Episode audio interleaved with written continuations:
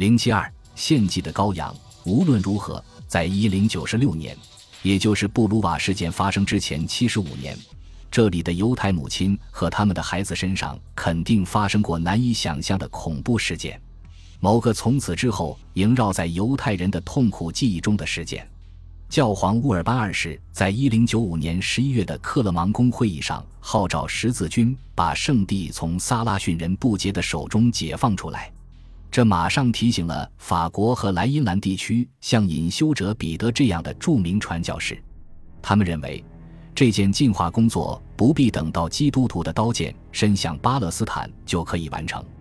难道在他们中间，在莱茵兰地区的城镇中，施派尔和美因兹、沃尔姆斯和科隆就没有基督徒的敌人？当那些扛着十字架的基督教徒准备用鲜血和金钱去完成他们的神圣使命时，我们为什么要让他们犹太人活着，容忍他们生活在我们中间呢？让我们首先用刀剑对付他们，然后我们就可以放心大胆的一路向前。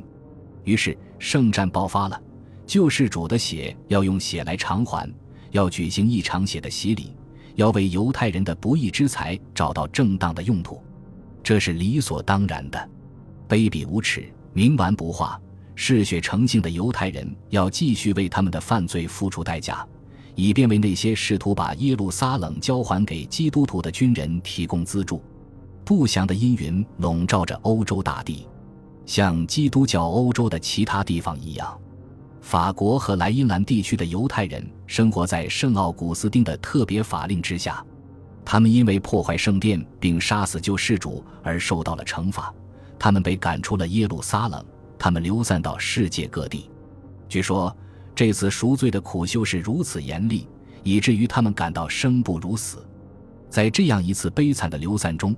他们虽然作为一个民族得以生存下来，但整个民族却留下了该隐的标记，亲眼目睹了基督徒获得拯救的胜利。所以，根据这种观点，他们需要保护。如果将他们彻底消灭，势必造成这样的不幸后果。对作为第二基督降临的前提条件而发起的伟大的皈依运动将被阻碍。在十一世纪末，教皇亚历山大二世曾特别的提醒十字军：杀害犹太人就等于是公然向上帝本身的仁慈进行挑战。因此，在不断的提醒十字军犹太人生活在基督之外的可悲本性，并防止诋毁或污蔑救世主的行为和记忆的同时，罗马教会及其忠诚而正直的红衣主教的责任就是保护犹太人，而不是迫害甚至伤害他们，因为只有这样才能使他们最终被领到光明之下。除此之外，他们在经济方面也是非常有用的。由于教会法规禁止基督徒放贷取利，所以犹太人成为维护和扩大基督教王国的荣耀所需要的巨额资金的主要来源。尽管教会发布了这样的禁令，但实际上仍然有大量的基督徒放贷人，如卡豪森人和伦巴第人，而他们得到的利息要比犹太人高得多。不仅如此，一旦负担过重，由于犹太人对地方领主、王室和高级神职人员的绝对依赖，使他们很容易成为随意的紧急征税、没收财产、为群体死亡事件担责。甚至直接取消债务等官方强制措施的牺牲品。随着中世纪的统治者扩张的野心越来越大，他们往往把权力的标记展示在修道院、大小教堂、宫殿和武器上，所以对现金的需求越来越迫切。尽管一直抱怨饱受盘剥且负担过重，但犹太人似乎总是有足够的现金为这些纠缠不休的建筑工头。领班和忙碌的管家开出工资，所以根据最早由法兰克国王虔诚者路易为了鼓励犹太人在他的王国中定居而颁布的特别许可法令，犹太人受到了非常友好的对待。他们被允许自由迁徙、建造犹太会堂，被免除了某些赋税和人头税，并赋予他们的小区以自治权。他们被排斥在某些专门职业之外。并且许多职业要求取得行会会员的资格，但与南面的拉丁区、东面的希腊区以及越来越不宽容的伊斯兰世界中日益困难的生活相比，这似乎已经足够舒心了。各地的犹太小区从无到有，从小到大地建立起来。拉比和老师纷至沓来，其中最著名的当属拉布所罗门本艾萨克，他当时被称为拉什。他在特鲁瓦城的犹太学园里，对圣经评注方式进行了革命性的尝试。但不久之后，乌尔班二世发出十字军东征的号召，这很快将人们的狂热煽动起来。各地的主教和各国的国王显然已经无法控制。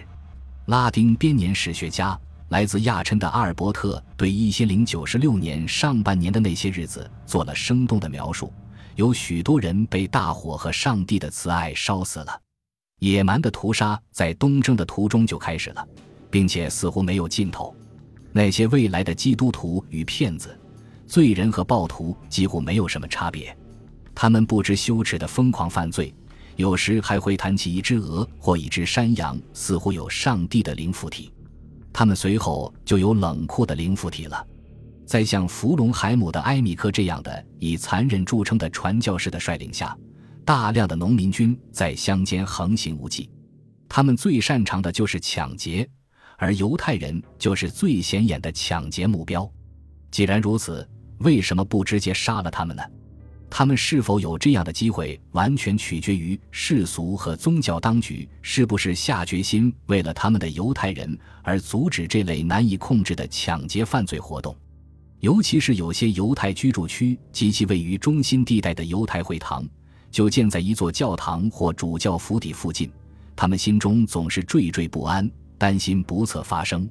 但是各个教区对犹太人采取的对策差别很大。在特里尔，善良的主教英吉尔伯特作为一个令人讨厌的犹太同情者，他的生命不时受到威胁，于是他选择赶紧离开。不再过问身后随时可能发生的可怕事件，但在施派尔却是另一番情景。主教约翰和犹太小区领袖耶库迪亚本摩西联手，预先采取行动，把城里所有的犹太人集中到主教府邸的一个壁垒森严的院子里。后来又把他们转移到了城外一个更安全的要塞中。那些威胁过犹太人的人被砍掉了双手，这肯定是因为他们曾试图阻止主教的行动。在沃尔姆斯，情况却不大乐观，甚至在埃米克的灭绝大军带着那支圣俄兵临城下之前，沃尔姆斯就已经弥漫着一种仇恨的气氛，因为有传言说犹太人活活地煮了一个基督徒，然后把他埋掉了。他们把剩下的残肢熬成肉汁，倒进了城里的水井中，要毒死所有的市民。先不管这种邪恶的暗示如何荒诞。并不是所有的犹太人都有机会进入主教的府邸，更何况他们根本就不愿意到那样的地方。他们信赖他们的保护人，但他们也不愿意相信他们的邻居会变成杀人犯。至于他们的相互猜忌，在像沃尔姆斯这样的城市中，在每天打交道的犹太人和基督徒之间，似乎还谈不上已经到了不共戴天的地步。他们走在同一条街道上。穿戴方式也基本相同，互相听得懂对方的语言，并且生活习惯也没有什么差别。除了乡下的农民和外地的游民会发脾气、吐脏话，沃尔姆斯城里的男男女女都不会行为失检。然而，他们的乐观想法被证明是错误的。有些城里人的确变成了仇敌和钓饵，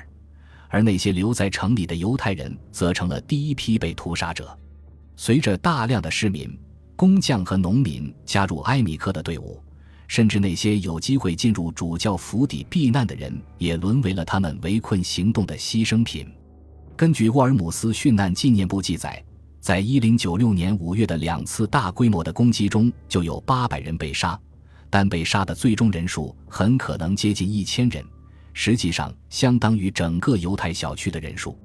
正是在美因兹这个最古老。最繁荣的犹太教中心发生了历史上最恐怖的事件，